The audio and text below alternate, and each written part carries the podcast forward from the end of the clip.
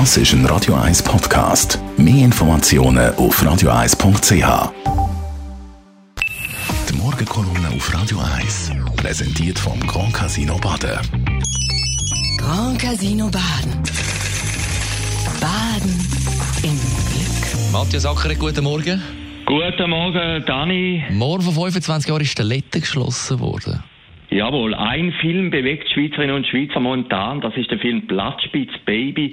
Die tragische Geschichte vom Drogenschicksal vom ehemaligen Platzspitz. Und der Film, der tippt irgendetwas an bei uns. Er zeigt irgendetwas im kollektiven Bewusstsein. Jeder von uns hat irgendjemanden kennt, der in Drogen abgestürzt ist.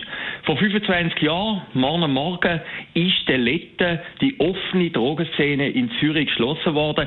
Das ist eigentlich nur noch der Vollzug gewesen die eigentliche Schließung hat heute Nacht vor 25 Jahren stattgefunden. Um Mitternacht sind die letzten Drogensüchtigen vom Letten abgeführt worden.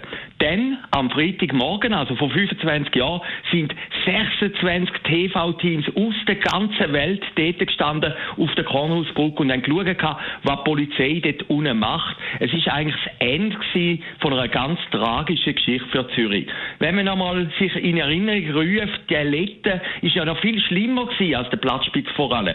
Man hat 10 Tonnen Abfall gehabt. Im Jahr 1994 sind 4,1 Millionen Spritzen dort unten umgegangen, illegalerweise.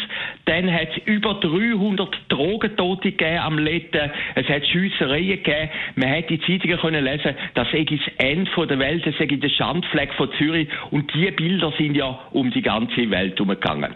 Wenn man sich nochmal in Erinnerung ruft, drei Jahre vorher hat man den Platzspitz geschlossen gehabt, hat auch die Stadtregierung dort noch mehr oder weniger ein bisschen bürgerlich prägt gesagt, das geht nicht mehr. Aber im Vergleich zum Letten ist die Platzspitzschliessung 300 Meter oben dran, hinter dem Landesmuseum, nie richtig glückt. Denn wenige Tage nachdem der Platzspitz zugegangen ist, sind die Drogensüchtigen in die ganze Stadt gegangen. An der Bahnhofstraße hat man fixer gesehen, im Landstraßenquartier hat man fixer gesehen, es haben sich Bürgerwehren formiert und dann hat man irgendwo durch resigniert und hat gesagt, jawohl, die Drogensüchtigen können auf den leeren Bahnhof Letten gehen. Dort sind sie dann drei Jahre geblieben.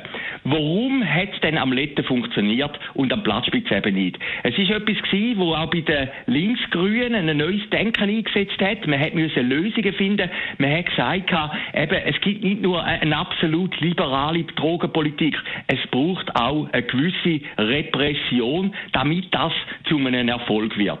Und ein anderer Punkt war, und das hat sich dann auch irgendwie durchgesetzt, dass man gesagt hat, dass die Drogensüchtigen, die nicht aus der Stadt Zürich kommen, sondern aus der Landschaft, aus der ganzen Schweiz oder aus dem Ausland, dass die wieder zurückgeführt werden. Zum Beispiel der Pfarrer Sieber, mit ihm bin ich ja als Tele Zürich Reporter sehr viel am Letten gewesen, hat sich gegen das gestemmt und hat gesagt, nein, das geht natürlich nicht. Alle müssen da sein, alle haben einen Platz in Gottes Herz. Aber die linksgrüne Stadtregierung hat gesagt, nein, wir müssen einen harten Kurs fahren, wir müssen Konsequenzen ziehen.